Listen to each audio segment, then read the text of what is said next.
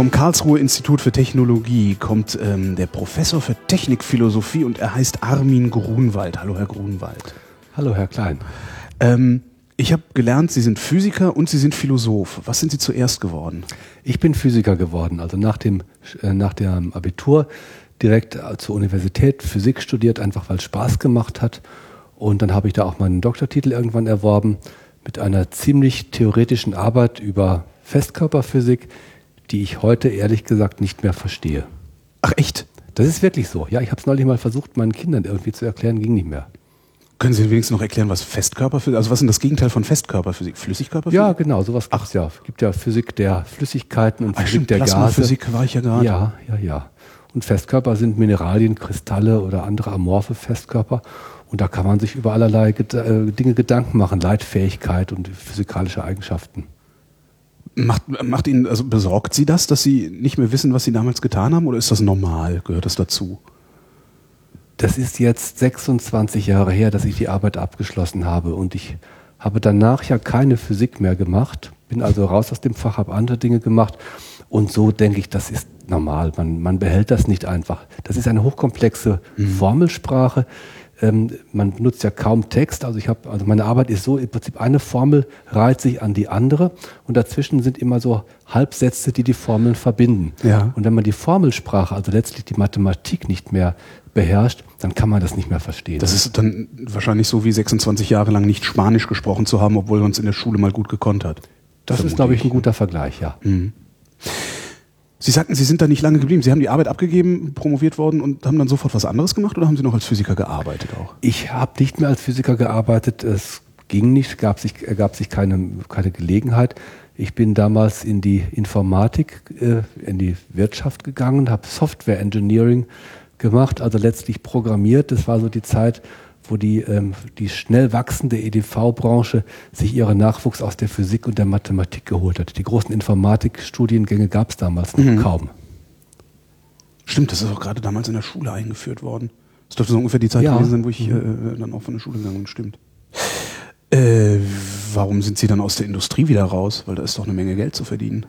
Ja, aber das ähm, Geld verdienen ist das eine, aber es muss doch irgendwie in, im Einklang mit seinen Ideen und, und Werten und so weiter sein. Und für mich war das dort nicht der Fall. Also es war einfach ein Gefühl der Unfreiheit, ähm, das ja über meine Arbeit nur entschieden hat, was der Firma Geld bringt. Mhm. Ja, was Geld bringt, musste gemacht werden. Es gab einige Projekte, da war ich auch nicht glücklich mit, musste es aber trotzdem machen und äh, habe mich dann deswegen entschieden, da rauszugehen. Hatte auch schon während äh, dieser Tätigkeit die Basis gelegt, indem ich halt noch Philosophie studiert habe, so abends und früh am Morgen und so weiter, wie das so sich mit einer Berufstätigkeit vereinbaren lässt. Das passiert Physikern recht häufig, dass sie Philosophie studieren. Ist so meine Wahrnehmung. Äh, warum ist das so? Okay, warum war es bei Ihnen so?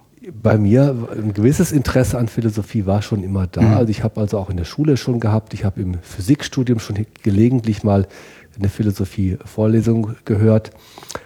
Ähm, danach war es dann letztlich einfach der Gegenpol sozusagen die, zu der Tätigkeit in der Firma, um auch eine gewisse persönliche Balance zu halten. Also mich mit ganz anderen Dingen in der Freizeit zu beschäftigen, als ich im, im Beruf hatte. Und das waren dann natürlich Dinge, die ich mir auch so ausgesucht habe, dass sie großen Spaß machen.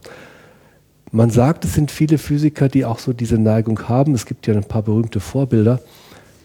Ob es wirklich zahlenmäßig so viele sind, das weiß ich gar nicht. Es gibt halt einfach in meinem erweiterten Bekanntenkreis, habe ich, kriege ich das mit, also gibt es halt ein paar Physiker und die sind auch alle sehr stark philosophisch interessiert. Ist, es, ist die Philosophie das Gegenteil der Physik?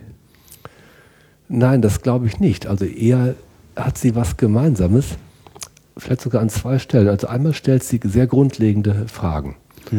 Ähm, die Physik, wie eben die Materie und die Energie und so, wie das alles zusammenhängt, wie man das äh, auf sehr einfache Gesetze vielleicht zurückführen kann, wie man, das, wie man die Welt physikalisch erklären kann.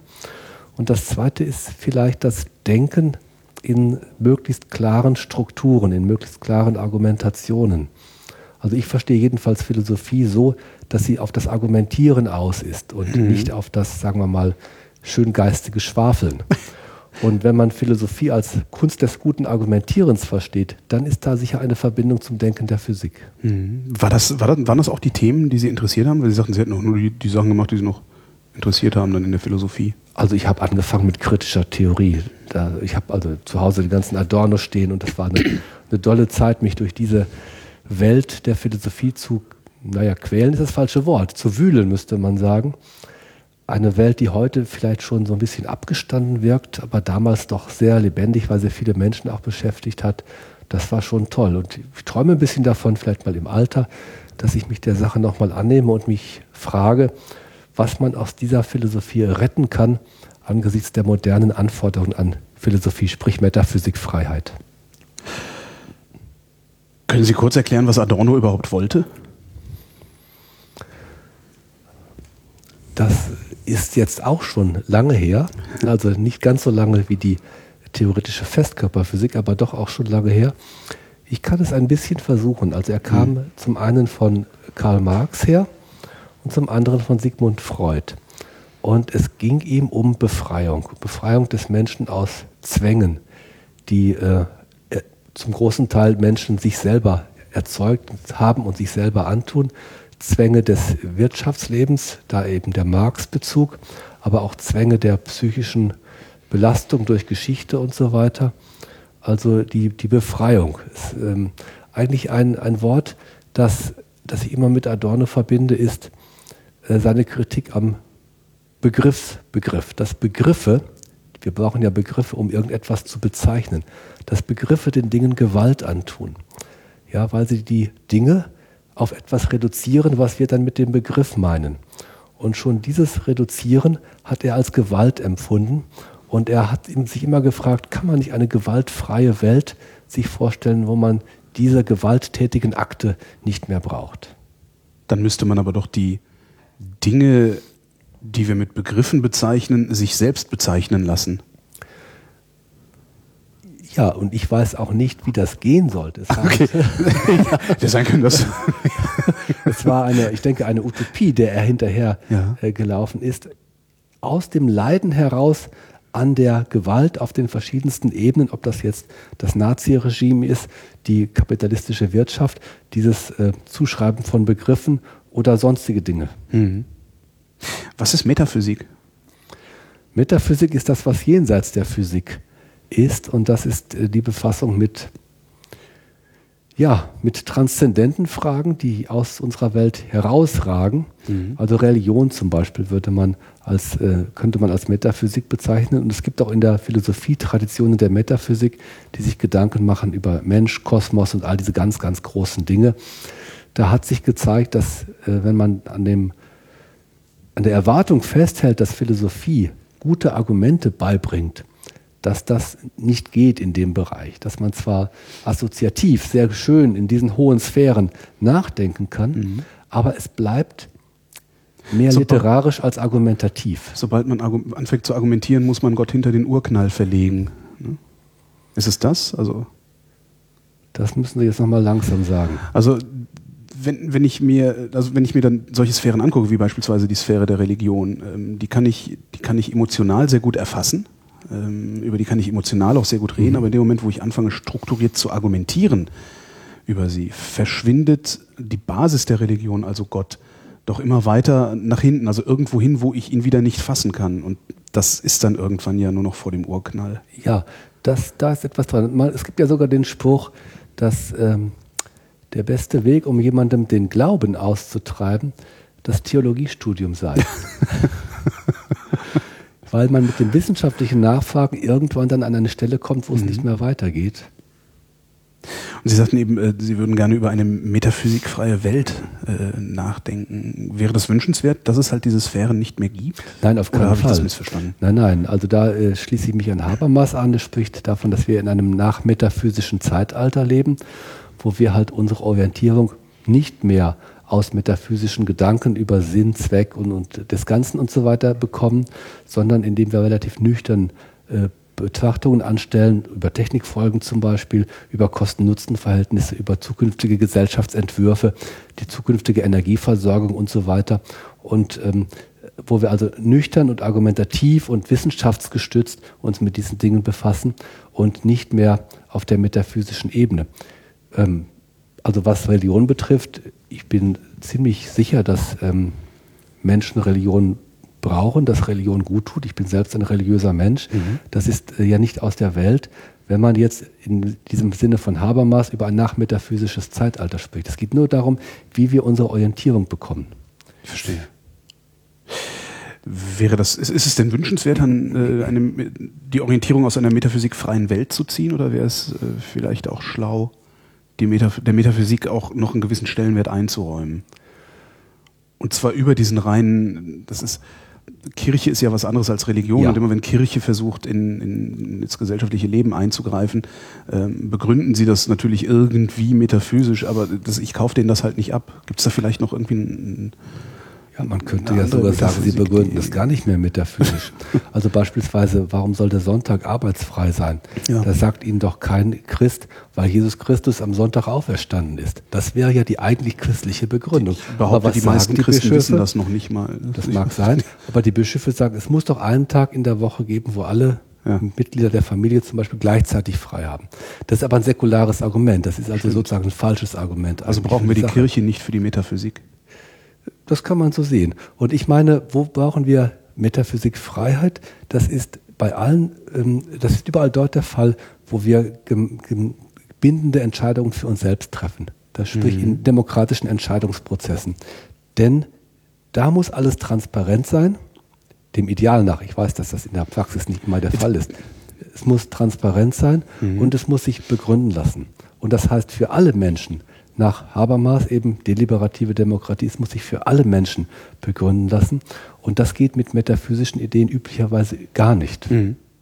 Sie sagten eben selbst schon, Technikfolgenabschätzungen würden Sie betreiben. Sie äh, sind auch Leiter des Instituts für Technikfolgenabschätzung. Ich habe also ich, ich hab mich ein bisschen vorbereitet und habe dann geguckt, wo Sie alles mitmachen und wo, wo Sie Leiter und drin sitzen und habe 15 verschiedene äh, Gremien und Stellen gefunden, an denen Sie aktiv sind.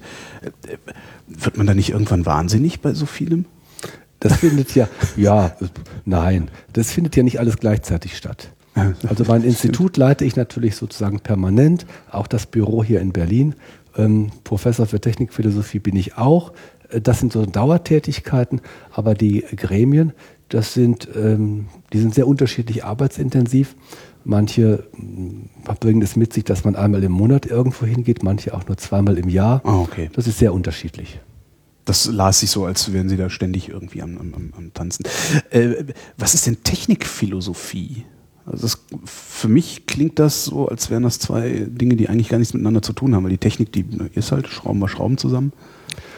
Ja, so war es. Äh, so war auch die Meinung der Gesellschaft ja lange, dass man Technikphilosophie gar nicht braucht. Es gibt ja eine alte Tradition, noch bis in die griechische Antike zurückgehend, dass Technik eigentlich nicht als würdiger Gegenstand für Philosophie angesehen wurde. Technik war etwas für die Handwerker. Ja. Das Wort Banausisch kommt ja von dem griechischen Wort für Handwerker. Und das war eben nicht würdig, dass man darüber Philosophie betreibt. Also Aristoteles hat Philosophie über Naturwissenschaften betrieben, Naturwissenschaften seiner Zeit, aber er wäre nicht auf die Idee gekommen, über das Ingenieurswesen seiner Zeit philosophisch nachzudenken. Es hat sich geändert, sagen wir mal, ab der industriellen Revolution. Da hat Technik durch den raschen technischen Fortschritt, durch das Vordringen von Technik in immer mehr Lebensbereiche eine so starke Kraft gewonnen, dass die Philosophie, die ja auf Erklärung von großen Entwicklungen aus ist, nicht mehr darüber hinwegsehen konnte. Dann mhm. war Technik auf einmal nicht mehr das Handwerkerhafte vom Zusammenschrauben, hatten Sie es gerade, sondern Technik war auf einmal eine Kraft, die die Gesellschaft komplett verändert und die auch die einzelnen Menschen sehr stark herausfordert, verändert, neue Möglichkeiten schafft, aber auch neue Zwänge. Und so hat Technikphilosophie, ich glaube 1870, 72 war das erste Buch zur Technikphilosophie von einem Philosophen Ernst Kapp, der ansonsten vergessen ist. Man kann auch sagen, Karl Marx war der erste Technikphilosoph. Er hat sich mit der Rolle von Technik in Arbeitsprozessen beschäftigt, befasst. Ähm, und die große Welle der Technikphilosophie gibt es aber erst seit dem Zweiten Weltkrieg, kann man sagen. Einmal eine theoretische Technikphilosophie, wo man versucht zu verstehen, was, ja, was das mit uns macht, diese mhm. Technisierung, ob das jetzt das Internet ist oder ob das neue Mensch-Maschine-Schnittstellen sind, ob das vielleicht äh, eine Einebnung des Grabens zwischen Technik und Leben äh, mit sich bringt und wie sich unser Selbstbild dabei verändert, wie sich Mensch-Technik-Verhältnisse ändern. Das also eher in theoretischer Hinsicht. Und dann gibt es die praktische Technikphilosophie, die wird meistens als Technikethik bezeichnet und wo es dann darum geht, wie man ethische Prinzipien, ethische Verfahren, Regeln im Umgang mit Technik, mit technischem Fortschritt fruchtbar machen kann, um daraus ja, Orientierung zu ziehen.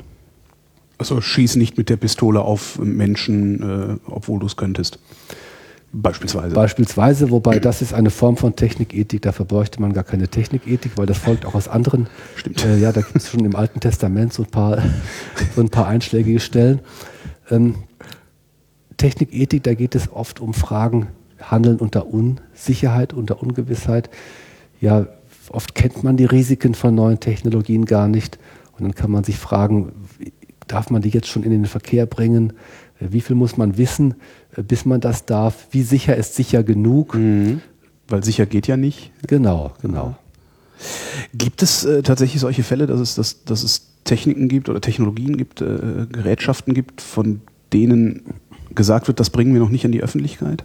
Dafür, dafür sind die Menschen noch nicht reif genug? Ähm, wenn es das gibt, wüsste ich es ja auch nicht. Hätte ja sein können, dass Sie in irgendeinem Gremium sitzen, wo das nein, also, nein, nein, nein. also ich bin in der, im öffentlichen Bereich tätig und äh, der öffentlich geförderten Wissenschaft gilt äh, die Transparenzverpflichtung. Das heißt, äh, ich sitze nicht irgendwo in Geheimgremien drin, die sich solche Dinge überlegen. Aber angenommen, Sie würden tatsächlich was finden, was die Welt in einer solchen Weise erschüttert, dass, äh, weiß ich nicht, der Planet sich einmal umkrempelt. Spätestens dann stellt man sich doch die Frage, veröffentliche ich das jetzt oder nicht? Also spontan würde ich sagen, sofort veröffentlichen weil alles andere nur noch die Sache verschlimmert. Also ein Beispiel, wenn jemand die Entdeckung machen würde, dass man den Alterungsprozess von Menschen anhalten kann. Ja. Einfach anhalten. Das heißt, wir würden einfach alle nicht mehr älter. Ja. Oder wir könnten sozusagen die Pille mit 20 nehmen und würden dann, wenn wir 20 sind, nicht mehr älter da ist jedem klar, das würde in der Tat den Planeten völlig umkrempeln. Ja. es gäbe eine ganz andere Gesellschaftsform und Probleme, die man nur erahnen kann. Tja, Geburten müssten genehmigt werden. Beispielsweise, genau, ja. Mhm. mhm. Also wenn jemand, also das ist so ein Beispiel für eine Erfindung, wo man sagen würde, es muss sofort raus. Also nicht die Erfindung, sondern das Wissen darüber, dass solches gemacht wird. Ah, Sie dass man also sich dann darüber verstehe. unterhalten kann, dass man sich eine Meinung bilden kann, vorauseilend. Ja. Und das ist ja eigentlich der Grund, warum es Technikfolgenabschätzung überhaupt gibt. Man hat früher oft Technik entwickelt, in die Welt gesetzt und dann ist irgendwas Schlimmes passiert. Und dann musste man reparieren. Ähm, dieses Reparieren wurde immer aufwendiger und man hat in den 60er, 70er Jahren gesehen, manche Dinge kriegt man nicht mehr repariert. Wenn zum Beispiel chemische Stoffe ins Trinkwasser gelangen, dann sind die da drin, die mhm. kriegen sie nicht mehr raus. In den äh, Ozeanen, in Polarmeeren haben wir eine erhöhte Konzentration von Schadstoffen mittlerweile, die über lange Wege dahin gewandert sind. Die kriegen sie nie wieder, nie wieder raus. Äh, es gibt also Dinge, die können wir nicht mehr rückgängig machen. Und da sollte man aus Vorsorgegründen nicht warten, bis es zu spät ist, sondern früh genug darüber nachdenken, wie man bestimmte schlechte Entwicklungen erkennen und verhindern kann. Gelingt uns das in hinreichendem Maße? Es gelingt uns besser als früher. Das kann man, glaube ich, sagen. Wir haben durchaus gelernt, dieses ähm, wie soll ich sagen, bis zum Ende denken, ist so ein Prinzip der Technikfolgenabschätzung. Am Anfang, wenn man sich über tolle neue Produkte freut, auch schon daran zu denken, was wird mit denen gemacht, welche intendierten, aber auch welche nicht intendierten Folgen können passieren und vor allen Dingen ganz am Ende der Kette, wenn dann halt äh, die Technik an ihr, ihre Bestimmung erfüllt hat, was macht man denn damit? Wie baue ich das Atomkraftwerk eigentlich wieder ab? Wie baue ich das Atomkraftwerk wieder ab? Das ist noch nicht die schlimmste Herausforderung, nicht die schwierigste Herausforderung in diesem Feld, sondern was mache ich mit dem atomaren Abfall, mit dem hochradioaktiven Abfall, der bei Kernreaktoren ganz notwendigerweise entsteht. Also ne, den kann man ja notfalls verbuddeln, aber was für Schilder stellen wir da auf, dass das in 2000 Jahren nicht für eine kultische Stätte gehalten wird? Das Schon das Verbuddeln ist nicht so ganz trivial. Man will ja nicht, dass irgendwelche Grundwasser äh, Schichten dann äh, davon was mitkriegen und irgendwann nach äh, 500 Jahren dann eine radioaktive Suppe irgendwo aus einem Bach rauskommt. Mhm. Also da muss man schon auch beim Verbuddeln sehr genau hinschauen. Und das Problem ist ja nun gerade sehr aktuell, neues Endlagergesetz in Deutschland und so weiter. Ähm, aber wie war die Frage? Äh, weiß ich auch nicht mehr. Verbuddeln? Verbuddeln, Schilder aufstellen? Schilder aufstellen, das ist ein guter Punkt. Das ist ein sehr guter Punkt. Wenn man sich vorstellt, wie schnell Wissen veraltet, wie schnell auch ähm, ja, Wissen ver verloren geht. Ähm, und dann sich vorstellt, dass man solches, ein solches Endlager ja im Prinzip ähm, naja, auf eine Million Jahre ausgelegt werden muss. Weil manche Länger als die Zivilisation ganz genau, erst andauert. Ganz genau. Das ist wirklich atemberaubend. Wir können jetzt seit ungefähr 100, sagen wir mal 120 Jahren mit Radioaktivität technisch umgehen. Ja, seit äh, Marie Curie etwa Ende des 19. Jahrhunderts da fing das so langsam an. Wir haben es in den 50, 60 Jahren seit Marie Curie dann geschafft, Kernreaktoren zu bauen. Seitdem sind wiederum etwa 50, 60 Jahre vergangen, also in der Summe diese 120.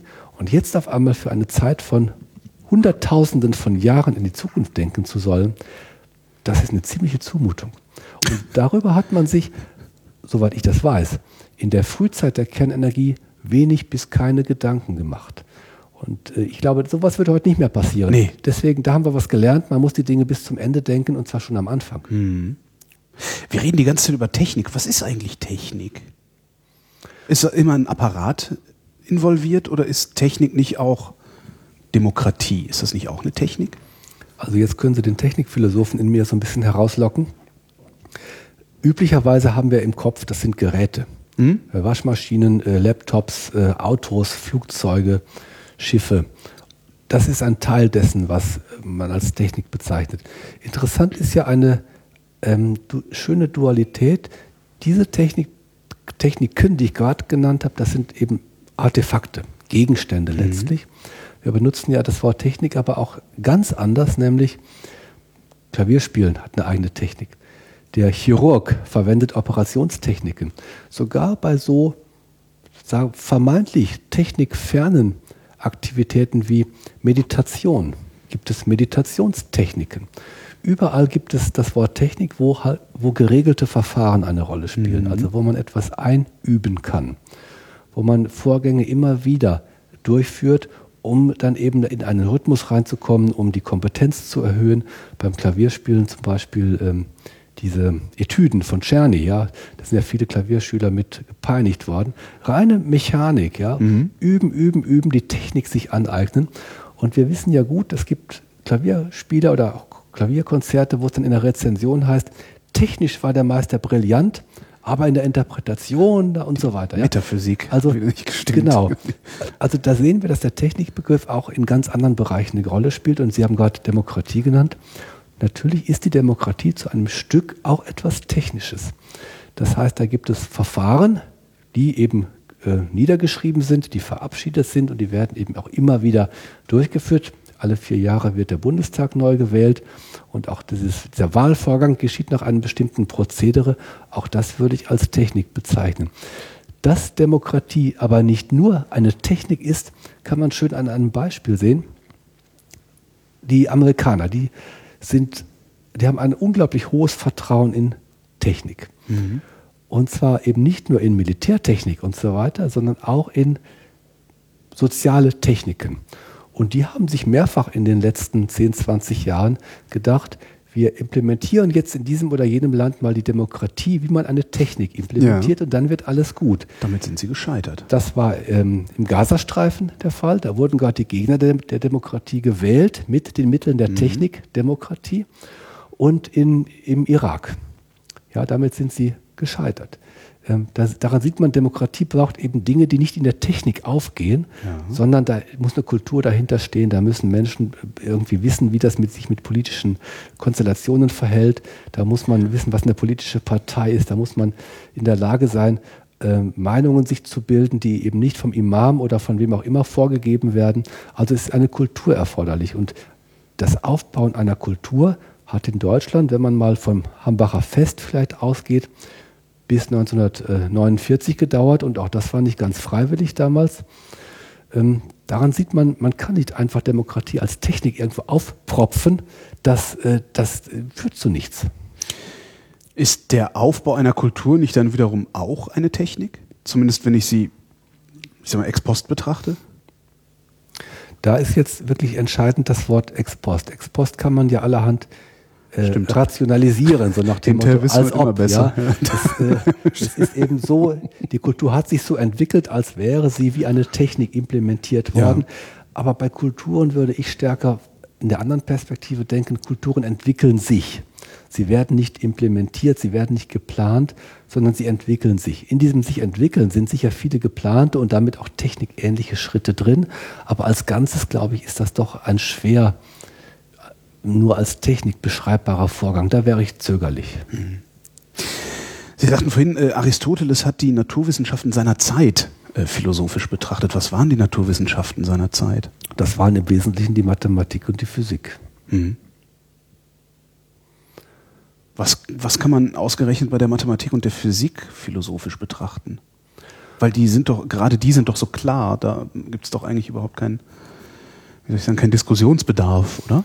Ja, es gibt schon ähm, Grundsatzdiskussionen auch in der Mathematik und in der Physik. In der Mathematik zum Beispiel, wenn Sie an die pianischen Axiome denken oder überhaupt an Axiome. Kann ich nicht, kenne ich nämlich nicht. es ist eine, eine, alte Frage, wo kommen diese Axiome her? Warum funktioniert die Mathematik, wie sie funktioniert? Mhm. Und da gibt es verschiedene Ansätze, Operationalismus, Konstruktivismus und so weiter. Da kann man sich fragen, warum ist das so? Und äh, ich neige da zum Konstruktivismus. Die Axiome sind so ausgelegt, dass sie unseren Zwecken genügen. Aber das muss man nicht so sehen.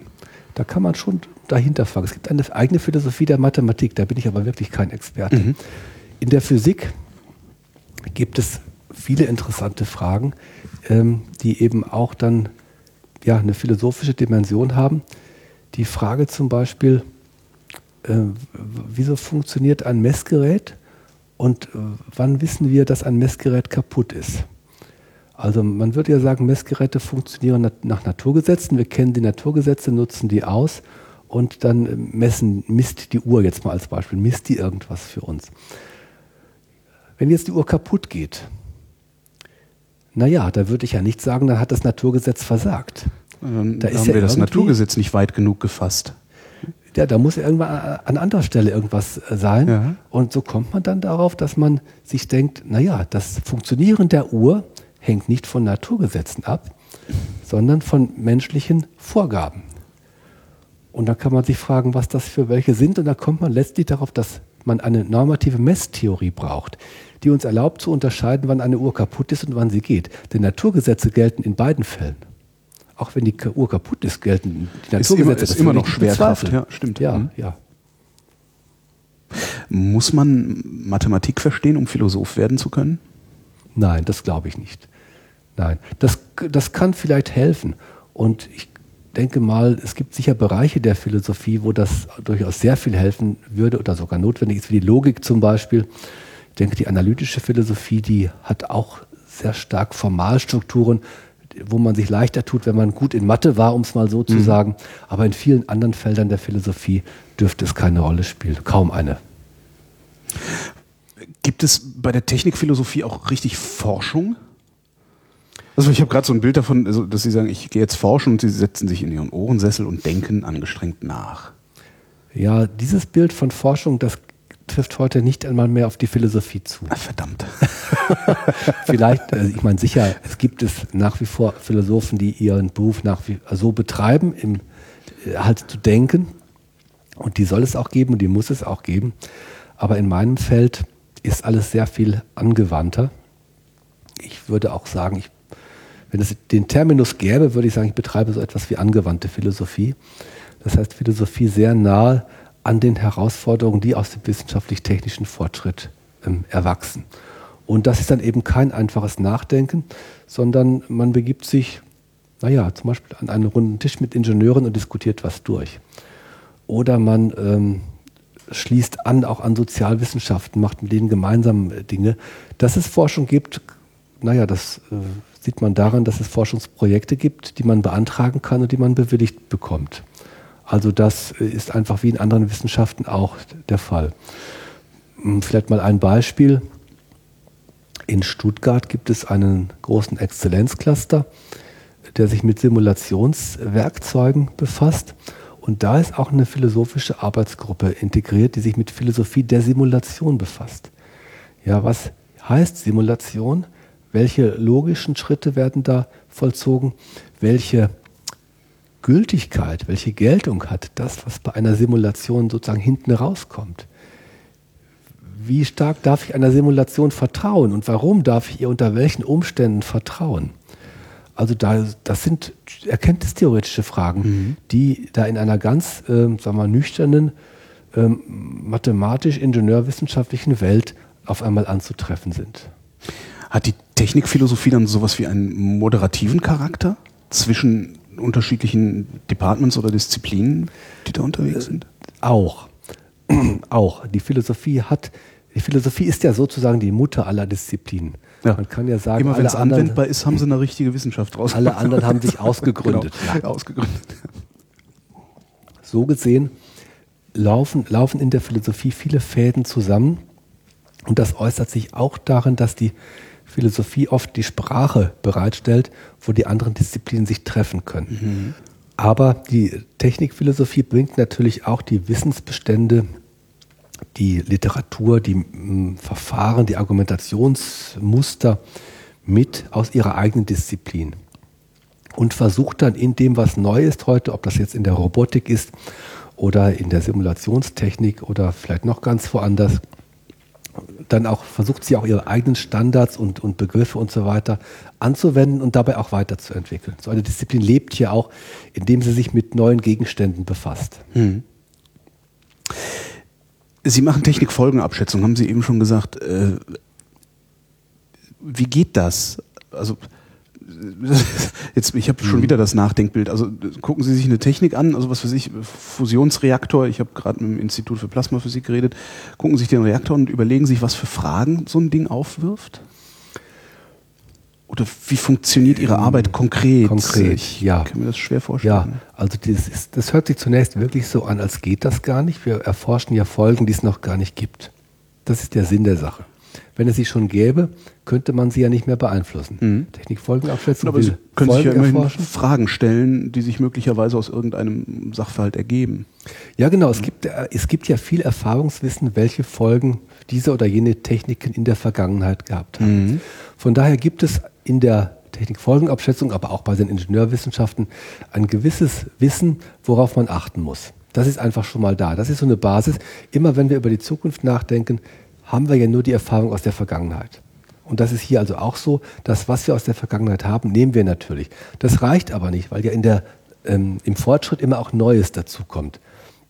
Und das versuchen wir, soweit es eben geht, ja, zu erfassen ist fast schon zu viel gesagt. Und das Wort antizipieren mag ich nicht. Antecipere, vorwegnehmen, das erweckt einen völlig falschen Eindruck. Denn vorwegnehmen kann man die Zukunft nicht. Sondern wir versuchen, diese Technikfolgen, die es noch nicht gibt, also so etwas wie Technikzukünfte, zu explorieren, mögliche Technikzukünfte uns auszudenken, die mit bestimmten neuen Technologien verbunden sein können. Da helfen zum Beispiel äh, viele Gespräche mit Ingenieuren, die eben dann nah dran sind und sie auch sich ihre neue Technik in einer zukünftigen Welt vorstellen. Mhm. Da helfen Gespräche mit anderen Wissenschaften. Da helfen auch Gespräche mit Bürgerinnen und Bürgern. Also auch das partizipative Element ähm, ist hier eingezogen. Und es helfen auch bestimmte Verfahren, etwa Patentstatistiken zu untersuchen, Publikationsstatistiken zu untersuchen, um einen Eindruck davon zu haben, in welchen Bereichen der Forschung jetzt besonders zukunftsrelevante Aktivitäten gerade laufen. Also es gibt eine ganze Reihe von Ansätzen. Horizon Scanning wäre auch so etwas, wo man versucht, aus schwachen Signalen, zum Beispiel in der Publikationslandschaft, ja. zu sehen, wo sich was tun könnte. Funktioniert das? Naja, ein Stück weit. Ein Stück weit. Man, es funktioniert wenn man keine falschen Erwartungen hat. Mhm. Wir Menschen neigen dazu, ähm, wenn wir uns über Zukünfte, ich benutze das Wort sehr gerne im Plural, wenn wir uns über Zukünfte unterhalten, äh, das gleich so prognostisch zu verstehen. Und ich glaube, fast alle Menschen würden auf die Frage, was denn das Qualitätskriterium für eine gute Zukunftsaussage ist, würden antworten, naja, dass sie zutrifft. Ja. Und das halte ich für eine dumme Antwort.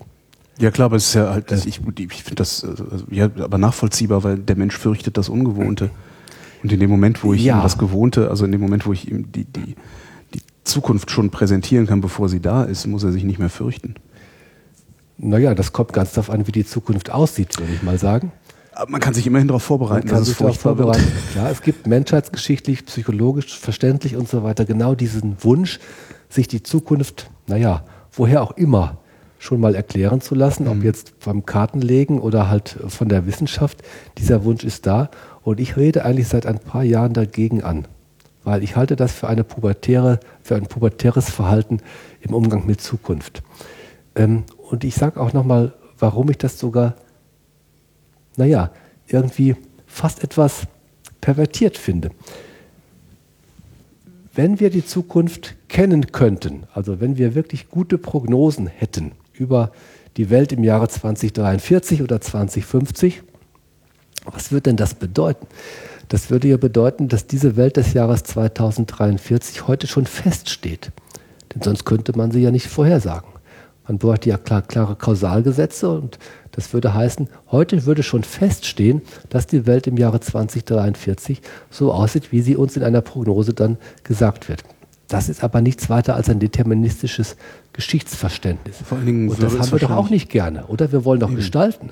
Vor allen Dingen würde das ja dann in der Konsequenz dann nur noch dazu führen, dass alle nur noch da sitzen und abwarten, dass 2043 ist und es so wird, wie es 2043 ist. Das heißt, die einzig seriöse Prognose wäre doch eigentlich, bleibt einfach, tut nichts, dann mhm. verändert sich nämlich gar nichts und selbst das wird nicht passieren. Denn, äh also ich glaube, in vielen Feldern und Fällen ist es ja mit dem, Prognose, mit dem äh, Prognostizieren kein Problem.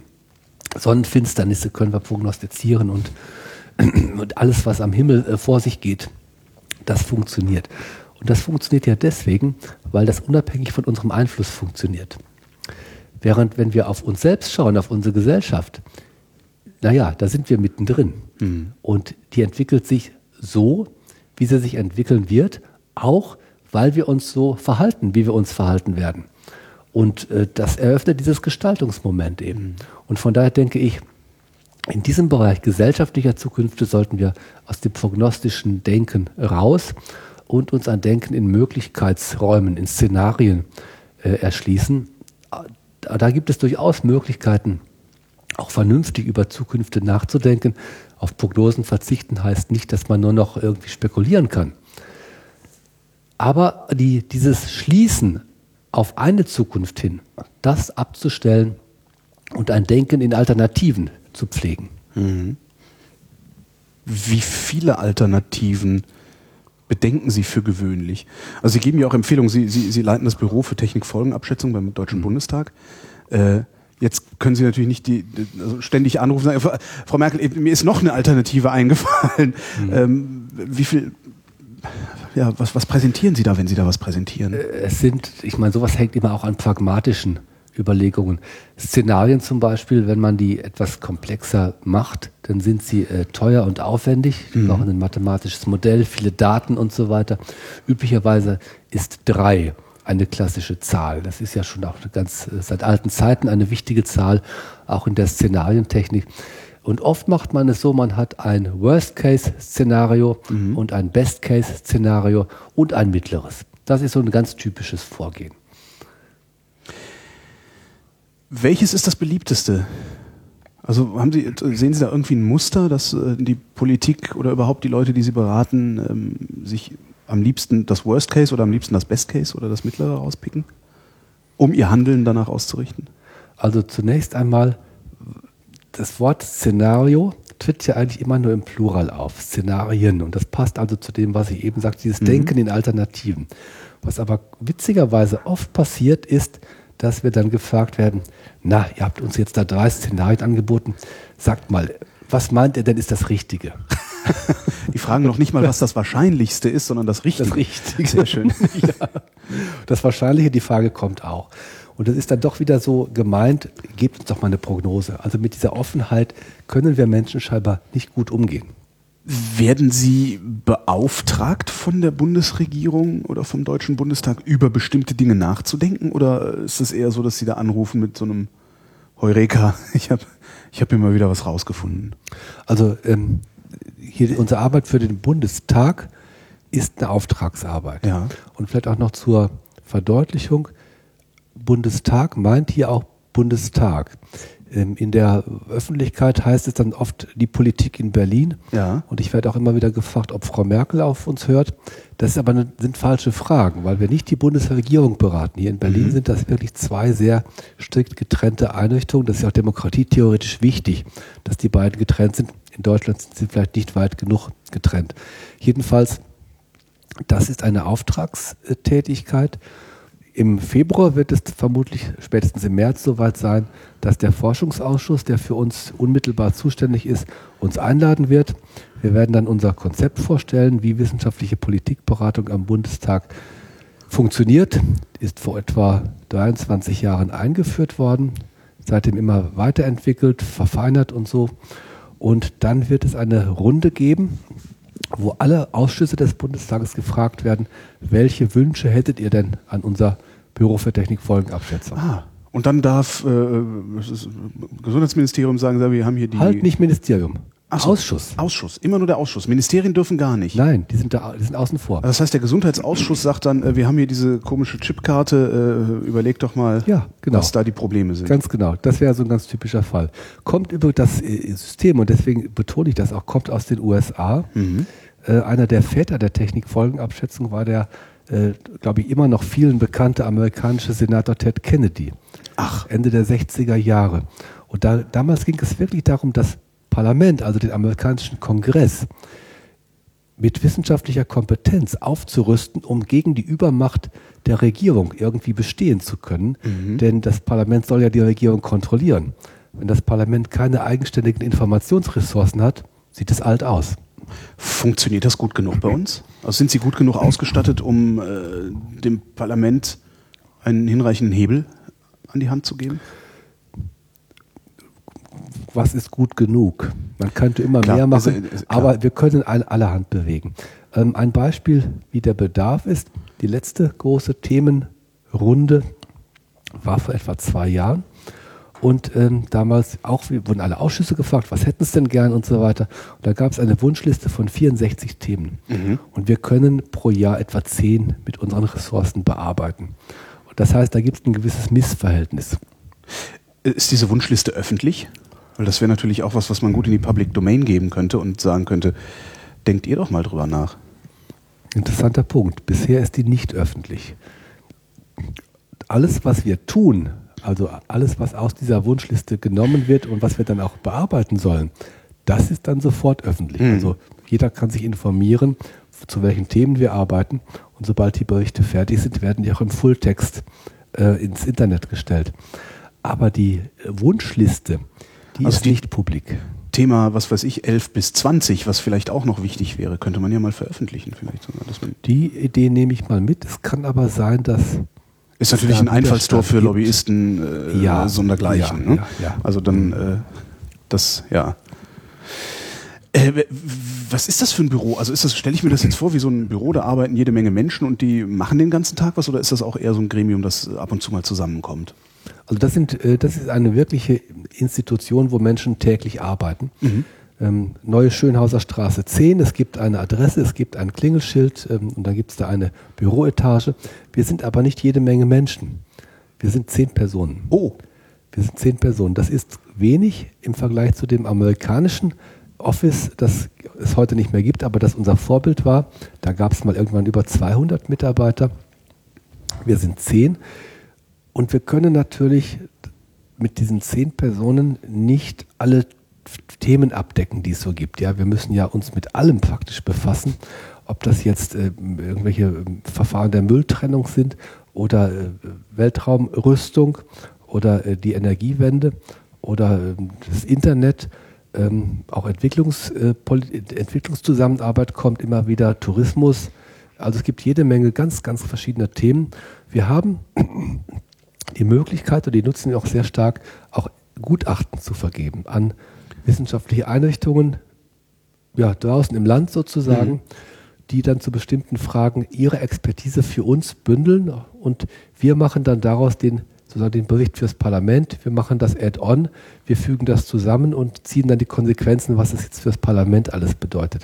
Ja, wir könnten nicht mit, mit acht bis zehn Personen in allen Feldern, die, äh, für die wir arbeiten müssen, äh, die Kompetenz aufbringen. Das lagern wir dann aus. Wenn man so Technikfolgenabschätzung betreiben will, was, was muss man da für ein Mensch sein? Also ist das eher was für Naturwissenschaftler oder sollte man da idealerweise Philosoph sein? Also in meinem Karlsruher Institut da haben wir so ungefähr, naja, fast jede Disziplin von der Philosophie bis zur Verfahrenstechnik. Mhm. Und wir passen damit an keine Fakultät. äh, das ist aber auch schon die Erklärung, Schön. die Antwort auf Ihre Frage. Ja. Man muss eine interdisziplinäre Offenheit haben. Das ja. ist ganz klar.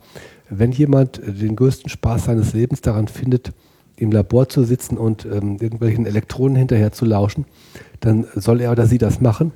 Wäre aber dann sicher keine gute Basis für Technikfolgenabschätzung. Man muss ähm, die eigene Disziplin natürlich können und schätzen, aber man muss bereit sein, mit anderen zusammenzuarbeiten, denn die Technikfolgen, naja, die sind verstreut über alle Disziplinen, ähm, ja, Philosophie, Sozialwissenschaft, Jura, Ingenieurwissenschaften, Chemie und so weiter und so weiter. Und äh, vieles, was wir machen, machen wir in Teams, mhm. weil ja niemand in sich selbst, in seinem eigenen Kopf diese Interdisziplinarität hat macht man das eben in Teams. Wie lange machen Sie das jetzt schon? In Berlin das Büro leite ich jetzt seit elf Jahren, das Karlsruher Institut seit 14 Jahren und in die Technikfolgenabschätzung bin ich gekommen 1991, das war also vor 22 Jahren, im Rahmen einer Stelle beim Deutschen Zentrum für Luft- und Raumfahrt. Das ist genug Zeit, um zu gucken, ob wie, wie, wie, wie Ihre Szenarien sich entwickelt haben. Äh, Gibt es da irgendwie so Momente, wo Sie sagen, ich habe es doch geahnt oder da habe ich mich getäuscht? Naja, jetzt sind Sie schon wieder dieser prognostischen Denke verfallen. Ja. Aber ex post. ja, naja, naja. Die Frage kommt auch immer wieder, ob wir unsere eigenen Szenarien evaluieren und dann gucken, ob es zugetroffen, äh, ob es zutreffend war. Aber auch da würde ich wieder sagen, ist die falsche Frage. Man macht ja auch zum Beispiel Szenarien, damit sie nicht eintreten. Mhm. Also so Worst, Worst Case, Case ja, ja. Ähm, vieles von dem, was die Klimaforschung macht, mhm. diese IPCC-Szenarien mit, mit diesen üblen 6 Grad äh, Erderwärmung und so weiter, die sollen uns ja gerade vor Augen führen, was passieren könnte, wenn man nichts mhm. tut. In der Hoffnung, man tut dann was und dann treffen die Szenarien nicht ein. Mhm. Aber aus dem Nicht-Eintreffen kann man ja nicht schließen, dass es schlechte Szenarien waren. Stimmt. Das heißt, ist, äh, die, die Frage müsste lauten, ist das, was Sie vorgehabt haben, als Sie Szenarien entwickelt haben, nach Ihren Wünschen verlaufen? Genau. Genau. Man muss sich bei, wenn man über Qualitätskriterien von Szenarien oder auch anderen Zukünften spricht, dann muss man sich fragen, ähm, was sollen sie bewirken? Für mhm. welchen Zweck sind sie gemacht? ähm, solche Szenarien sind ja nicht, die macht man ja nicht um ihrer Schönheit oder um ihrer Selbstwillen, sondern sie sollen irgendwas bewirken. Sie sollen vielleicht Bewusstsein schärfen. Sie sollen vielleicht Wissen integrieren. Sie sollen vielleicht einen Entscheidungsprozess anleiten. Sie sollen vielleicht die Öffentlichkeit alarmieren und so weiter und so weiter. Und dann, da muss man nachgucken, ob sie das geleistet haben. Tun Sie das? Gucken Sie nach? Also ähm, wir haben angefangen, ja. Ähm, das macht wenig Sinn, wenn man nur ein paar Jahre sowas gemacht mhm. hat. Aber jetzt sind wir doch schon Jahrzehnte. Die Technikfolgenabschätzung habe ich ja nicht erfunden. Die gibt es seit etwa den 70er Jahren. Jahrzehnte hinter uns.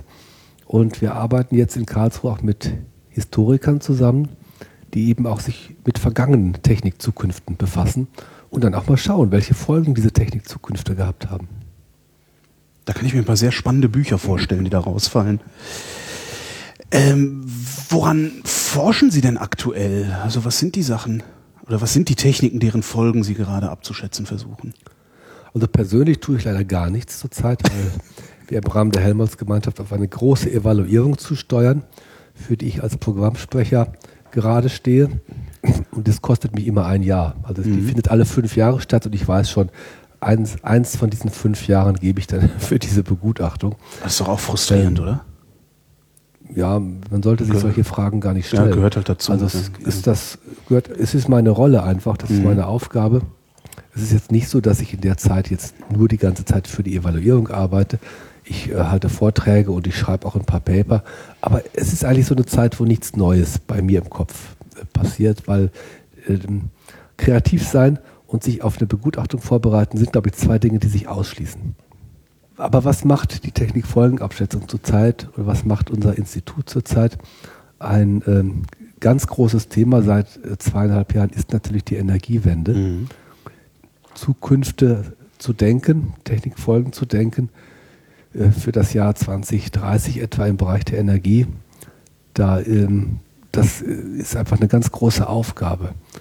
Und da sind wir an mehreren Stellen dabei, neue Techniken, also wirklich im, im engeren Sinne Technikfolgenabschätzung am Beispiel von neuen Verfahren, äh, etwa der äh, Nutzung von Algen für die Biomasseerzeugung, um Mhm. daraus Energie zu machen, äh, zu untersuchen, ähm, neue Anlagentypen, neue Reaktortypen, effizientere äh, Konversion von einer Energieform in die andere und so weiter. Viel Detailarbeit ist da notwendig, aber wir versuchen auch, und das ist vielleicht auch ein Spezifikum für uns, Technikfolgenabschätzung hört sich so technisch an, ist es aber nicht. Heidegger hat mal gesagt, das Wesen der Technik ist nicht technisch. Und ich glaube, da hat er irgendwo recht, denn das Wesen der Technik ist, naja, dass sie in unserem Leben, in unserer Gesellschaft einfach ein Medium ist, in dem wir leben. Und äh, das ist mit dem Energiesystem auch so. Das Energiesystem ist nicht einfach ein System von Kabeln, Kraftwerken, Speichern, Bedienelementen und so weiter, äh, sondern es ist was anderes. Es ist ein, ähm, soll ich sagen, ein soziotechnisches System, äh, wo diese technischen Elemente alle eine Rolle spielen, natürlich, ohne die geht es nicht, wo aber auch vieles Menschliche eine Rolle spielt, ja, wo wir Regeln haben, wo wir Re Regulatoren haben, wo wir Firmen haben, große und kleine und Stadtwerke und wir haben Innovatoren und wir haben äh, Nutzer von Energie und so weiter. Also wir haben äh, einmal die technische Seite und auch die soziale Seite. Und äh, einer der Fehler, da machen wir im Moment sehr stark darauf aufmerksam, der Energiewende-Diskussion war, es scheint sich zu ändern, war, dass man gedacht hat, Energiewende ist grob gesprochen sowas wie, wir schalten Atomkraftwerke ab und stellen Windräder äh, irgendwo hin. Also ne, da hat man nur an die technische Seite Ja. gedacht. Und Technik zu substituieren durch neue Technik ist irgendwie, mag technisch sehr schwierig sein, aber ist für uns Menschen eigentlich eine einfache Sache, weil betrifft uns ja nicht. Der Strom kommt aus der Steckdose, Genau. woher auch immer. Bis das Windrad Nur. vor der Tür steht. Nur, genau. Die, äh, diese soziale Seite des Energiesystems, die schlägt in der Energiewende ziemlich stark durch. Ja. Zum Beispiel, weil sich Landschaften verändern. Sie haben gerade das Thema Windrad angesprochen. Zum Beispiel, weil sich Nutzerverhalten möglicherweise ändern muss. Es wird ja diskutiert, ob wir vielleicht die Autonomie über unsere Stromfresser äh, abgeben sollen. Waschmaschine wird immer genannt, ob man nicht äh, die Waschmaschine in einem, die, das Anstellen von Waschmaschinen irgendeinem Softwareprogramm übertragen äh, sollte. Das verhindert, dass die Waschmaschinen dann angestellt werden, wenn das System sowieso schon überlastet ist. Und dann lieber nachts, wenn irgendwie wenig Strombedarf ist. Also ähm, die, in der Energiewende die, wird die soziale Seite auf einmal so stark, zum Beispiel, weil die Menschen keine Stromtrassen, äh, keine Hochspannungsleitungen irgendwie in der Nachbarschaft haben wollen. Sie wollen keine Windräder haben. Äh, andererseits können sie und haben sie auch schon oft getan, auf einmal zum Einspeiser werden, statt nur zum Nutzer von Strom, also die vielen äh, F- Photovoltaikdächer, die es gibt. Also neue Rollen für die Menschen. Ähm, neue Wertschöpfungsketten, die sich dabei ergeben, auch für Genossenschaften, die Windparks betreiben oder so. Ähm, die Preisdiskussion, natürlich Energiepreise sind ja eine, haben ja eine starke soziale Dimension. Also wir sehen auf einmal, die Energiewende ist nicht einfach ein Ersatz alter Technik durch neue, sondern eine soziotechnische Transformation, wo wir Menschen uns ein Stück weit mit transformieren müssen. Und das ist die eigentliche Herausforderung, würde ich mittlerweile heute sagen. Und da sind wir eben natürlich auch dran. Jetzt ist das ja im Grunde ein Fass ohne Boden, das Sie da aufmachen. Ähm, weil immer da, wo sie, ne, wir, wir gucken uns halt an, welche Rollen nehmen die bisherigen Stromverbraucher ein. Auch das hat wieder einen Rattenschwanz an Folgen hinter sich. Woher wissen Sie, wann Sie dem Fassen Boden einschlagen? Also wann Sie, wann Sie, wann Schluss ist? Weil irgendwann muss ja mal Schluss sein, sonst kommen sie ja in so einen ja, ja, sich genau. immer weiter fortschreibenden Wahn eigentlich fast schon rein. Das ist so die Frage nach den Systemgrenzen und alles hängt mit allem zusammen. Ja. Und da muss man irgendwo mal irgendwie so einen Cut machen und Genau. sagen, hier ist jetzt Schluss. Also in manchen Feldern gibt es Verfahren dafür, wie man äh, gut die Kontrolle über die Systemgrenzen hat. Also alles, was sich modellieren lässt, mathematisch modellieren lässt, wo man zum Beispiel Lebenszyklusanalysen macht über die Umweltauswirkungen von neuen Technologien, dann kann man so ein bisschen mit den Systemgrenzen spielen und ähm, austesten, ab wann sozusagen die Effekte einer Änderung der Systemgrenzen kaum noch auf das Endergebnis durchschlagen. Ja. Dann kriegt man so ein Gefühl dafür, wo die Relevanz irgendwie aufhört. Wenn man jetzt solche Modelle nicht hat, wird es schwerer. Da muss man argumentieren. Und ähm, ja, wir wissen, wie das ist. Argumentieren ist gut und notwendig, aber man hat nie die Kontrolle darüber, ob man alle relevanten Argumente versammelt hat. Das ist ein Grundsatzproblem. Mhm. Damit kann man halt so gut umgehen, wie es geht. Ich denke mal, wir haben in der Technikfolgenabschätzung einige Jahrzehnte Erfahrung gemacht. Das heißt, wir haben schon eine Menge gesehen, was so gekommen ist. Und das hilft natürlich, die äh, rele relevanten Dinge zu sehen. Aber eine Garantie gibt es äh, gibt's da nicht. Vielleicht muss es das auch gar nicht, weil es ja letztendlich auch um Zukünfte geht. Ja, man, Das heißt- man darf auch nicht eben, das ist wieder eine Frage nach den Erwartungen. Also diese Zukünfte, die müssen nicht auf die Nachkommastelle genau ausgerechnet werden können. Vielleicht sollten sie es sogar gar nicht, weil das, was äh, dann so hinten rauskommt, ich habe mal in einem Projekt, was wir auch mitbetreut haben, Santiago de Chile, da wurden auch so Szenarienrechnungen gemacht und in irgendeinem Szenario kam raus, ich sage mal eine Fantasiezahl, aber es war dem Sinn nach ähnlich, dass es im Jahre 2030 in Santiago de Chile 2.325.784,2 Pkw geben wird. Und das ist natürlich eine skurrile Angabe. Eigentlich kann man sagen, skurril ist unschädlich. Nur, es gibt immer Leute, die aus dieser Scheingenauigkeit ableiten, dass das ja dann auch stimmen muss, im Sinne von prognostisch wahr sein muss. Und dann hätte man da ein Interpretationsproblem. So was ähnliches habe ich erlebt, als ich nach Berlin gekommen bin, Mitte der 90er. Äh, da ist äh, der Senat fest davon ausgegangen, dass Berlin zur Jahrtausendwende 5 Millionen Einwohner haben wird. Ähm, und daraus folgen natürlich auch jede Menge Sachen. Ne? Ja, Steuer, ja, ja, Steuerschätzungsprognosen und weiß der Geier was. Und das ist halt extrem nach hinten losgegangen. Machen Sie sich eigentlich Feinde? Ähm, sagen wir mal, nicht, dass ich es bisher groß bemerke. Also, Also, ähm, dass uns nachgestellt wird oder so, das kann ich nicht sagen. Natürlich gibt es immer wieder den Versuch von, ähm, von Lobbyisten hier und da mit ihrer Botschaft vorzudringen. Das ist aber okay, das ist ja deren Aufgabe, also damit habe ich kein Problem. Wir müssen dafür sorgen, also gerade in der Arbeit natürlich für den Bundestag, dass wir die Kontrolle über die Ergebnisse behalten. Mhm. Und das funktioniert. Also, ähm, und da haben dann auch die Lobbyisten Verständnis. Das ist schon interessant. Also, ähm, die, die Lobbyisten, die ich kenne, die sind eigentlich durchaus ziemlich reflektiert. Ja, die wissen, was sie machen sollen, aber die wissen auch, die haben auch ein gutes Gefühl dafür, wenn man sagt Stopp. ja. Das, das, also sich da Feinde zu machen, also uns glaube ich, ist das bisher nicht passiert. Dass man natürlich im wissenschaftlichen Bereich Kolleginnen und Kollegen hat, die manches ganz anders sehen, das ist in allen Wissenschaften so. Und das sind dann auch keine Feinde, sondern das sind einfach, naja, Kritiker. Ich dachte schon so richtig Feinde, so was weiß ich, der Chef des Energiekonzerns, äh, dem Sie da äh, die Zukunft, also die, die, die Pfründe der Zukunft versaut haben oder irgendwie sowas hätte ich jetzt gedacht. Es gibt einen Fall, wo, ähm, ja, ich meine, Technikfolgenabschätzung kann wirklich Folgen haben. Und die werden nicht von allen, die müssen nicht von allen gleich willkommen geheißen werden. Also ein Fall, es gab Anfang der 90er Jahre in Deutschland Bestrebungen, eigenständig bemannte Weltraumfahrt zu betreiben. Also man wollte ein Weltraumtransportsystem selbst bauen und betreiben. Das hieß Sänger damals. Oh ja, dieser Sänger, habe ich das noch im Hintergrund. Das äh, wurde mal gelegentlich, wurde der als so eine Art Weltraumtaxi bezeichnet. Drei Personen Besatzung und eine Aktentasche war mal so ein Schlagwort.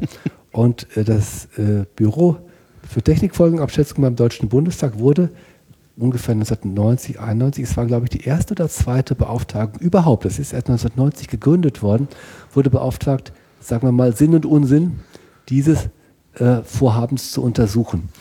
Und äh, es kam heraus, dass das Unsinnspotenzial dieses Vorhabens ziemlich groß war. Das sage ich jetzt mal so in meinen Worten, während der Sinn mit der ähm, Lupe gesucht werden musste. Und ähm, in der Tat wurde dieses Programm dann nicht weiterverfolgt. Das hat dem Deutschen Zentrum für Luft- und Raumfahrt natürlich eine, jede Menge Entwicklungsaufträge genommen. Mhm. Und die Abteilung, die äh, damals äh, diese Studie, die damals eine Expertise, also jetzt muss noch etwas anders sagen, im Deutschen Zentrum für Luft- und Raumfahrt gab es damals eine Abteilung, Systemanalyse Raumfahrt, die hat ein Gutachten für das Büro für Technikfolgenabschätzung beim Bundestag gemacht. Und dieses Gutachten war die maßgebliche Basis eines relativ vernichtenden Urteils. Diese Abteilung wurde ein paar Jahre später geschlossen. Kein Kommentar. Was wollten Sie eigentlich werden, als Sie klein waren? Also so genau weiß ich das auch nicht mehr. Ich vermute mal, ich konnte mir lange Zeit vorstellen, Bauer zu werden. Ich bin auf dem Bauernhof aufgewachsen, ähm, Familienbauernhof ähm, Westfalen und ähm, in durchaus enger Verbundenheit mit dem Hof und dem Land und den Tieren. Äh, bis zu meinem 18. Lebensjahr, also als ich dann zum Studium nach Münster gegangen bin, habe ich regelmäßig Kühe gemolken und all diese Dinge gemacht, die dann dort angefallen sind. Und das habe ich gerne gemacht. Und vermutlich, als ich ziemlich klein war, habe ich mir wahrscheinlich auch vorstellen können, das weiterzumachen. Trecker fahren halt. Ja, genau. Ja, ja. Haben Sie irgendwann mit all dem gerechnet, dass Sie irgendwann mal da sitzen und Technikfolgenabschätzung für die Bundesregierung? Verdammt! Für den Bundestag. Super. Für den Bundestag betreiben. Also haben Sie sich darauf angelegt? Überhaupt nicht. Also ganz, ganz im Gegenteil. Also wenn ich meine Geschichte heute anschaue, ist sie eigentlich eine Verkettung von Zufällen. Ähm, schon ähm, der Beginn mit der Philosophie. Ich meine, ich habe da, damals die Philosophie in Form so eines Abendstudiums angefangen, mehr oder weniger, ich habe es ja eben schon mal gesagt, um diesem dieser für mich etwas unerfreulichen Berufstätigkeit etwas entgegenzusetzen. Dass ich das mal später zu einer Habilitation und zu einer Professur in Philosophie ausbauen könnte, war völlig abwegig damals. Also es war so abwegig, dass ich sicher noch nicht einmal daran gedacht haben würde, dass es ja mal sein könnte. Also völlig abwegig. Dann, wie bin ich überhaupt zur Technikfolgenabschätzung gekommen? Ich habe das Wort in der ähm, Tagespresse gelesen, wo es heute ja eher nicht vorkommt.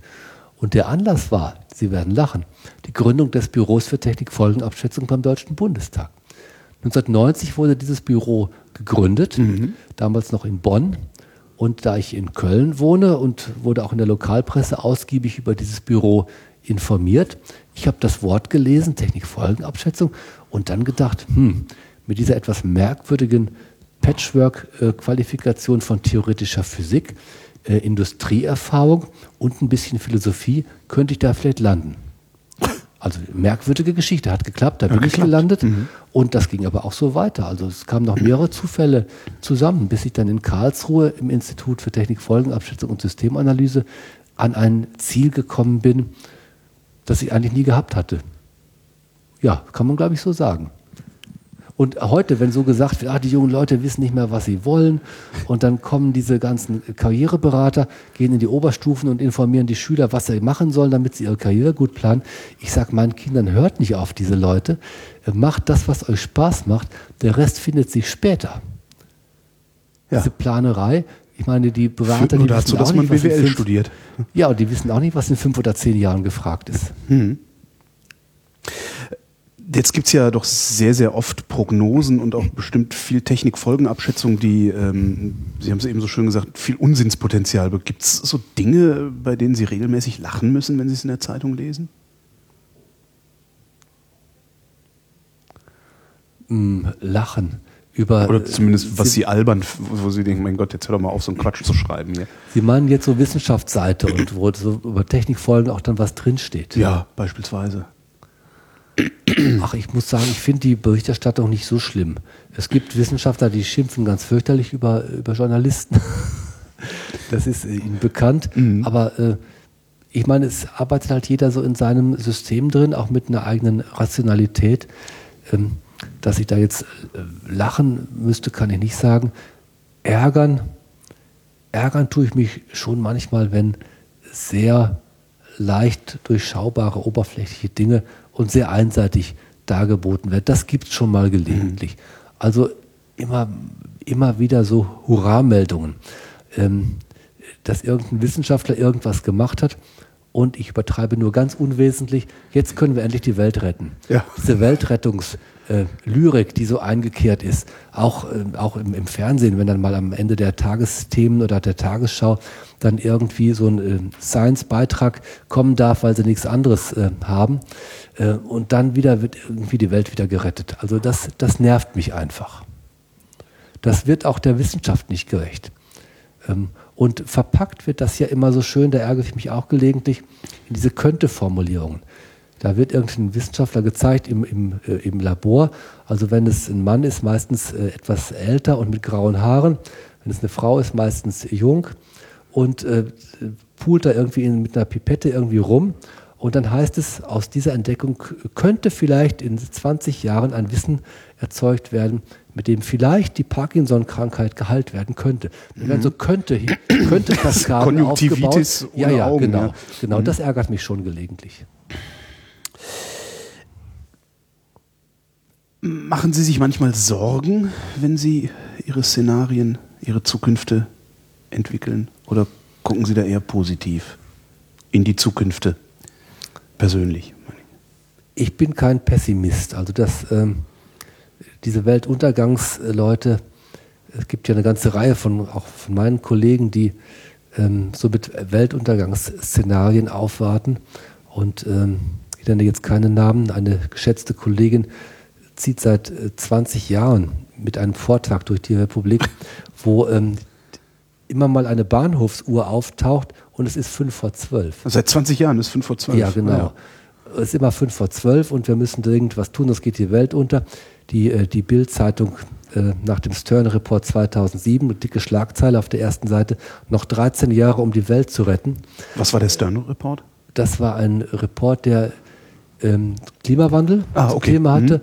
und der gesagt hat, wenn nicht bis zum Jahre 2020 gewisse Umsteuerungen erfolgt sind, dann könnte das Ganze aus dem Ruder mhm. laufen. Ähm, also ich bin nicht so ein Schwarzmaler.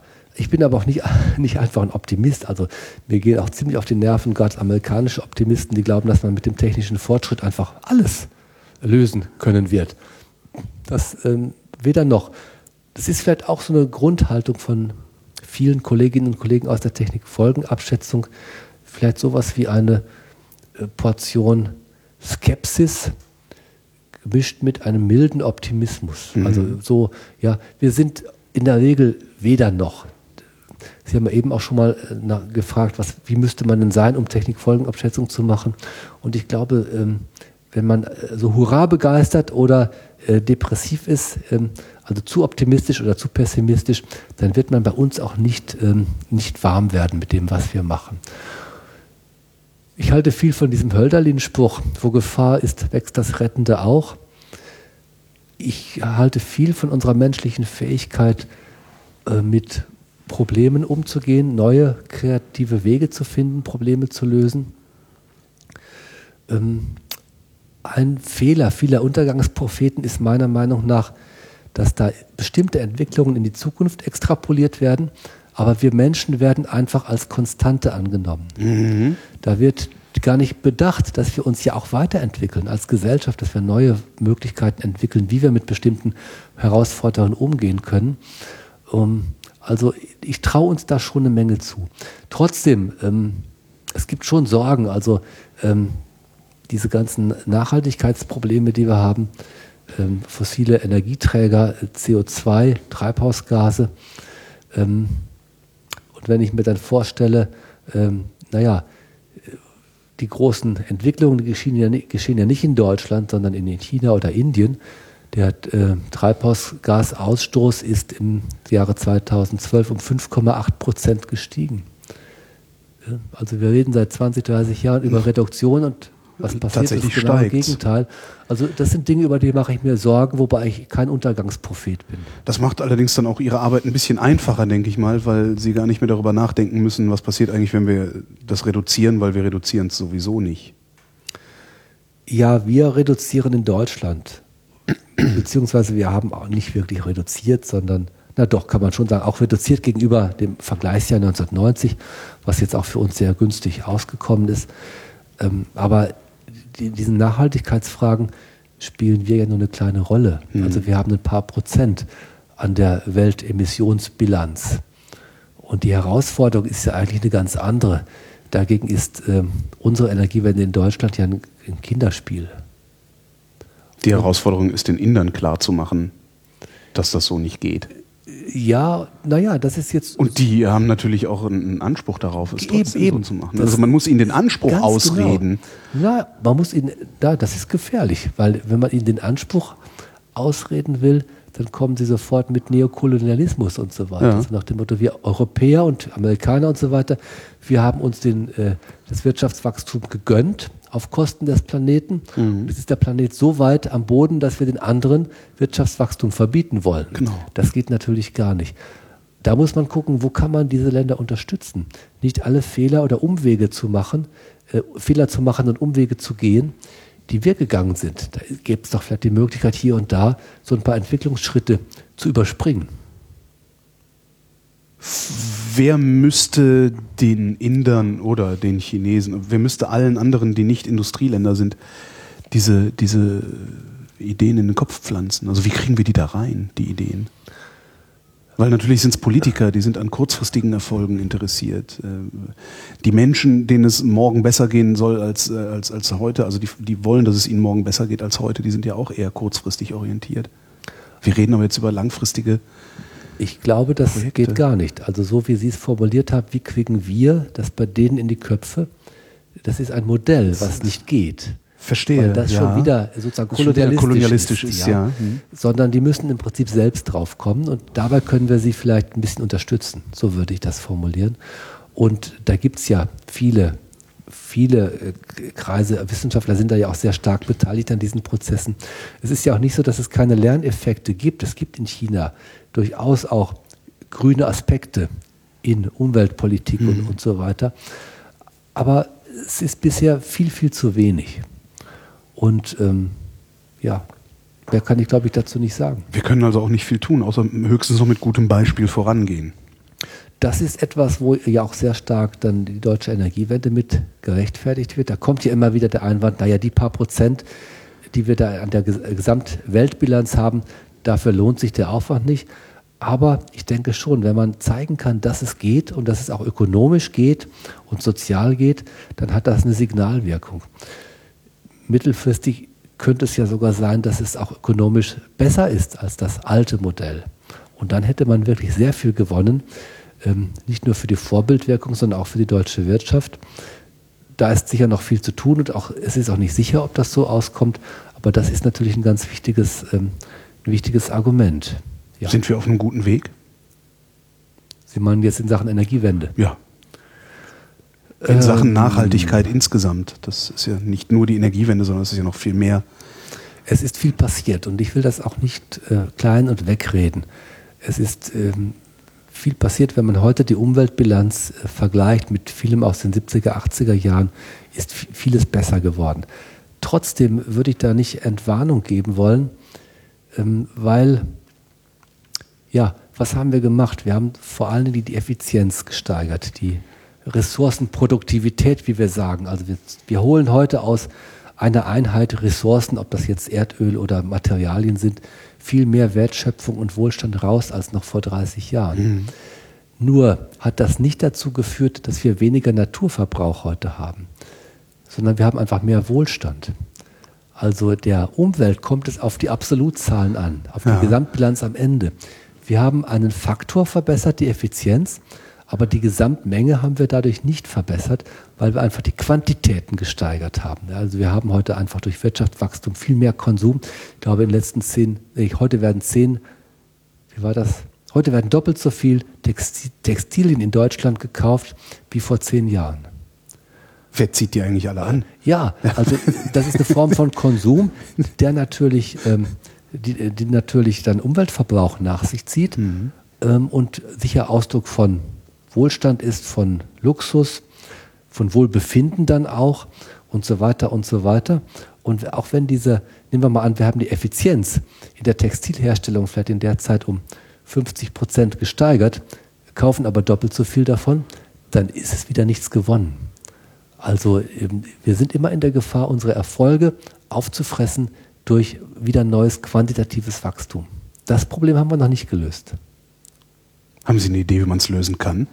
Es gibt eine neue Welle der Diskussion über qualitatives Wachstum. ist die Frage, brauchen wir das quantitative Wachstum? Wir sind ja alle so gepolt, spätestens seit dem Wirtschaftswunder 50er, 60er Jahre. Jedes Jahr muss irgendwie mehr Geld auf dem Konto sein. Den Kindern soll es besser gehen und so weiter. Ähm, und da gab es in den 70er Jahren mal eine Diskussion, ob das immer so weitergehen kann. Und diese Diskussion kommt heute wieder. Vielleicht müssen wir uns auf eine Gesellschaftsform zubewegen, die äh, nicht mehr so einseitig auf dieses quantitative Wachstum setzt, sondern auf ein qualitatives. Aber was das ist, ist unklar. Mhm. Ähm, und wir wollen ja auch nicht in eine sklero sklerotische Gesellschaftsform hinein, wo sozusagen Stillstand herrscht. Ja? Also wir würden uns ja eine Gesellschaftsform wünschen, die nach wie vor kreativ und dynamisch ist, die auch immer sich neue Ziele setzt und voranschreitet, ohne aber diese quantitativen Erhöhungen zu haben. Und das ist einfach eine offene Diskussion. Ich glaube, das ist eine ziemliche Herausforderung. Ich habe nicht das Gefühl, dass das überhaupt diskutiert wird. Da ab und zu gibt es mal irgendwo im Feuilleton einen Beitrag, aber. Ja, es ist keine gesellschaftliche Diskussion, nee. es ist eine wissenschaftliche und ja. vielleicht eine philosophische. Ähm, es gibt Anzeichen einer gewissen postmaterialistischen Haltung bei mehr Menschen als früher, mhm. dass also nicht materielle Werte heute doch bei vielen einen größeren Stellenwert bekommen. Ähm, das ist so dieses bildungsbürgerliche Milieu, wo ja auch gesagt wird, da ist die Automobilität heute nicht mehr so wichtig wie früher. Da wird auch mehr über Exzess gesprochen und weniger über haben wollen. Also Nutzen statt kaufen sind so diese, diese Bewegungen. Ich weiß nicht, wie viel das bisher quantitativ ausmacht. Also ich, da würde ich schon eher befürchten, dass sehr, sehr große Teile der Bevölkerung nach wie vor ähm, ihr Wohlbefinden doch an, am quantitativen Konsum auch äh, festmachen. Aber da müsste man sich mit den, mit den, Zahlen befassen. Ist das auch gleichzeitig die Antwort auf die Frage, warum ökologisch korrekter Konsum die Umwelt nicht retten kann? Ein Buch, das Sie geschrieben haben? Das ist ein Teil der Antwort. Also der ökologisch korrekte Konsum, der äh, der kann nur dann helfen, wenn mehrere andere Faktoren auch erfüllt sind. Wäre der ökologisch korrekte Konsum denn nicht eigentlich ein Konsum, der nicht stattfindet? Leider nicht, so einfach ist es nicht. Schade, ich dachte, ich hätte hier was Neues erfunden. ich meine, klar, wenn man so denkt, je mehr Konsum, umso mehr Umweltverbrauch und das ist schlecht. Wenn wir also Umweltverbrauch reduzieren wollen, müssen wir Konsum reduzieren. Das Problem ist nur, dass der Konsum ja auch viele positive Eigenschaften hat. Ja, also Lebensqualität, Teilhabe an der Gesellschaft, ähm, Strom, Elektrizität beziehen zu können, ist ja auch eine Form von Konsum. Mhm. Und äh, Strom ermöglicht einfach das Leben in unserer, in der Weise, wie wir sie uns in den letzten 100 Jahren aufgebaut haben. Also äh, Konsum ist notwendig für moderne Gesellschaften und ist auch in Sachen Nachhaltigkeit ein positiver Faktor. Also Menschen, die nicht konsumieren können, weil sie eben vielleicht das Geld nicht haben und so weiter. Denen sind einfach wichtige Lebensentfaltungsmöglichkeiten vorenthalten. Das ist ja auch nicht Sinn der Sache. Also es geht nicht um weniger Konsum, sondern um einen anderen. Das ist die Idee hinter dem nachhaltigen Konsum. Und da war meine Kritik in dem von Ihnen genannten Buch, dass da zwei Dinge vermischt werden. Die Nachhaltigkeit ist eine öffentliche Aufgabe. Sie ist etwas, was wir gemeinsam sozusagen uns auf die Fahne geschrieben haben in einem demokratischen Willen, Willensbildungsprozess. Es gibt und, und nach demokratischen Verfahren. Es gibt eine deutsche Nachhaltigkeitsstrategie, es gibt einen Nachhaltigkeitsrat und so weiter und so weiter. Und es gibt Ziele. Das ist also etwas Politisches, etwas Öffentliches. Und der Konsum ist privat. Es gibt so etwas wie Konsumentensouveränität, ist in der Staatstheorie durchaus auch ein wichtiges Wort. Und letztlich hängt das an der Unterscheidung zwischen Privatheit und Öffentlichkeit, die wir ja in den letzten 200, 300 Jahren sehr stark ausgeprägt haben. Mhm. Wir trennen stark zwischen einer privaten und einer öffentlichen Sphäre. Und wenn jetzt sozusagen durch, mit moralischem Druck versucht wird, die Menschen zu einem ökologisch korrekten Konsum zu bringen, dann meint das, dass die in ihrer Privatsphäre, also da, wo es um Einkaufen zum Beispiel geht, öffentlich gesetzte Ziele realisieren sollen. Und da ist ein, eine Fehlsteuerung. Ich frage die, die Naturwissenschaftler äh, gerne, ob sie einen feuchten Traum haben. Also was würden sie gerne noch entdecken? Hm? Also Wasser auf dem Mars oder irgendwie sowas. Gibt es in Ihrer Disziplin überhaupt sowas? Also wir entdecken in dem Sinne ja nichts, was da ist. Naturwissenschaftler entdecken ja Effekte, die schon da sind. Obwohl auch das kann man philosophisch in Zweifel ziehen. Es gibt so einen schönen Spruch, der Physiker untersucht ja nicht etwa die Natur, sondern sein Labor. und, das, ja, und das hat er vorher gebaut. ja, wer weiß, ob es das Higgs-Zeichen gibt. Das Higgs-Zeichen wurde im, in, in, in Genf wurde erzeugt. Ja. Ja, das, das, wer weiß, ob es das wirklich gibt. Aber das ist ja nur eine Nebenfahrt. Wir, in dem Sinne entdecken wir aber nicht, sondern wir haben eigentlich eher eine konstruktive Tätigkeit. Diese Zukünfte, die wir machen, sind ja Konstruktionen. Äh, denn die werden ja nicht entdeckt. Ja? Mhm. Wir können keine Zukünfte entdecken, sondern wir machen sie. Und dieses Machen ist, ist eine, äh, ja, mit, wir machen diese mit, wissenschaftlich, mit wissenschaftlichen Mitteln, mit Wissensunterstützung, soweit das eben geht. Das ist eine kreative Tätigkeit und keine entdeckende. Das ist also wirklich ein ganz fundamentaler Unterschied. Es gibt natürlich so Träume. Natürlich mhm. gibt es die Träume. Also wir sind jetzt seit vielen Jahren dran an dem Endlagerproblem. Ja. Radioaktiver Müll. Und wenn es uns da gelänge, äh, durch ein paar gute Hinweise dazu beizutragen, dass wir dieses Zeug friedlich und sicher irgendwo hinbekommen, unter die Erde bekommen oder wohin auch immer, dann hätten wir echt was geleistet. Also Träume dieser Art sind es, die wir haben. Ja. Ähm, Sie sagen ja, die Zukunft, äh, die Zukünfte sind äh, ungewiss. Ähm, Gibt es trotzdem am Horizont irgendwas, wo Sie sagen würden, da könnte die nächste Erschütterung auf die Gesellschaft zukommen? Das ist halt schwierig, ne? Also das ja, ist und die Erschütterung, in der wir gerade sind, also das Internet und der Medienwandel, der damit auch zu tun hat. Das hat vor 20 Jahren auch keiner gedacht. Auf solche Fragen sage ich immer, ich bin kein Prophet ja. und bin dann fein raus. Natürlich macht man sich so seine Gedanken. Also ähm, wir, wir neigen ein bisschen dazu, das in die Zukunft zu verlängern, was gerade aktueller Trend ist. Mhm. Die Piratenpartei, die hatte so ein so eine, so eine Botschaft, jetzt sind viele Menschen online und in zehn Jahren werden alle immer online sein. Mhm. Und da habe ich immer schon gesagt, was für ein Unsinn, woher wissen die das eigentlich? Die, die, glauben das, weil es im Moment diesen Trend gibt, immer ja. mehr Vernetzung und dann extrapoliert man und sieht, aha, in zehn Jahren ist es dann soweit. Nur Trends können sich völlig ändern. Also äh, warum soll nicht äh, das Offline-Sein auf einmal wieder einen Wert gewinnen, den es heute oft nicht hat. Mhm. Und äh, das Online-Sein vielleicht lästig werden. Also es kann Gegenbewegungen geben. Ich bin jetzt sowieso auch schon alt genug, um zu, zu sehen, dass es eben nicht diese linearen Prozesse sind, sondern vieles ist Bewegung und Gegenbewegung. Ähm, und äh, also beispielsweise gab es mal so einen Spruch in den 70ern oder wann, Jute statt Plastik. Ja, ja. kenne ich auch noch. Mhm. Äh, und auf, der war dann so eine Weile in und aber irgendwann war Plastik wieder angesagt. Alles wurde Plastik verpackt und so weiter, wird ja immer noch. Und jetzt fängt es wieder an, in die andere Richtung zu gehen. Also ich fange an, ich bin jetzt ja 53, fange an, so diese Wellenbewegungen zu sehen. Und so kann ich mir das auch mit Privatheit und Öffentlichkeit vorstellen mhm. oder mit Offline und Online sein. Volkszählungsurteil, wann war das, 1983 oder so? Mhm. Große Sensibilität, persönliche Daten und so weiter. Ja, das ist jetzt äh, gerade mal 30 Jahre her. Und im Moment haben wir eher so etwas wie ein, einen Datenexhibitionismus überall. Mhm. Aber daraus zu folgern, dass das immer so weitergeht, ist einfach äh, töricht, würde ich sagen, weil da wird es wieder Gegenbewegungen geben. Und ich denke stärker so in diesen Modellen Bewegung, Gegenbewegung. Und dann kommt man eben nicht zu diesen Botschaften, das da kommt auf uns zu. Ja? ja. Da bin ich viel zu vorsichtig. Ich habe noch ein Buch von Ihnen gefunden. Sein Titel lautet Ist Technik die Zukunft der menschlichen Natur? ich glaube, ich verstehe noch nicht mal die Frage.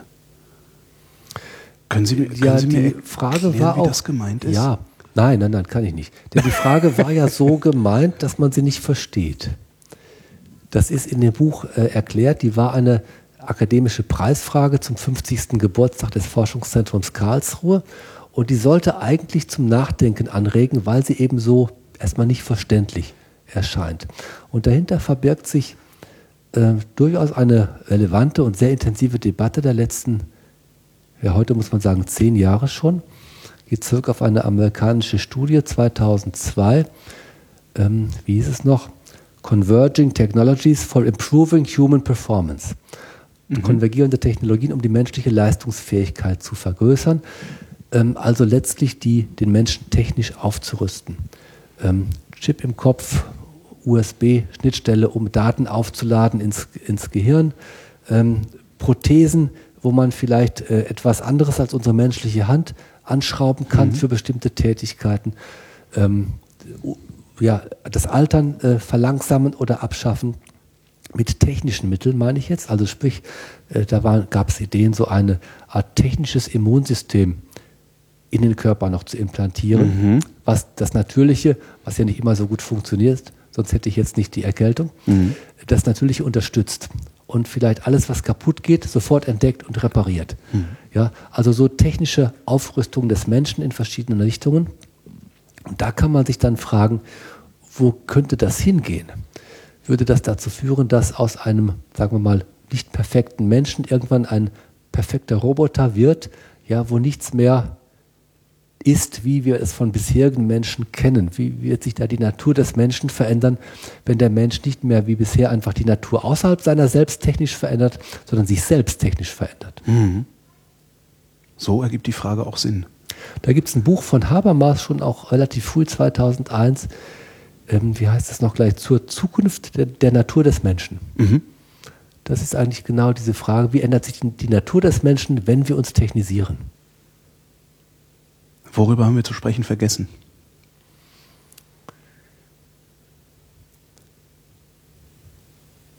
Die Frage überrascht mich jetzt. Das ist aber immer die schwerste. Mhm. Die Nachhaltigkeit hatten wir, diese neuen Technologien hatten wir, Berlin, Bundestag hatten wir. Also ich glaube, wir hatten wirklich jetzt, wir sind einen sehr großen Bogen gelaufen. Auch kein Herzensthema ausgelassen? Sogar meine Vergangenheit als Bauernbub hatten wir. Die Zukunft hatten wir, das ist mir ein Herzensthema. Das mit den Zukünften und dem Weg von Pro Prognosen. Nee, das war's. Armin Grunwald, vielen Dank. Gerne. Danke.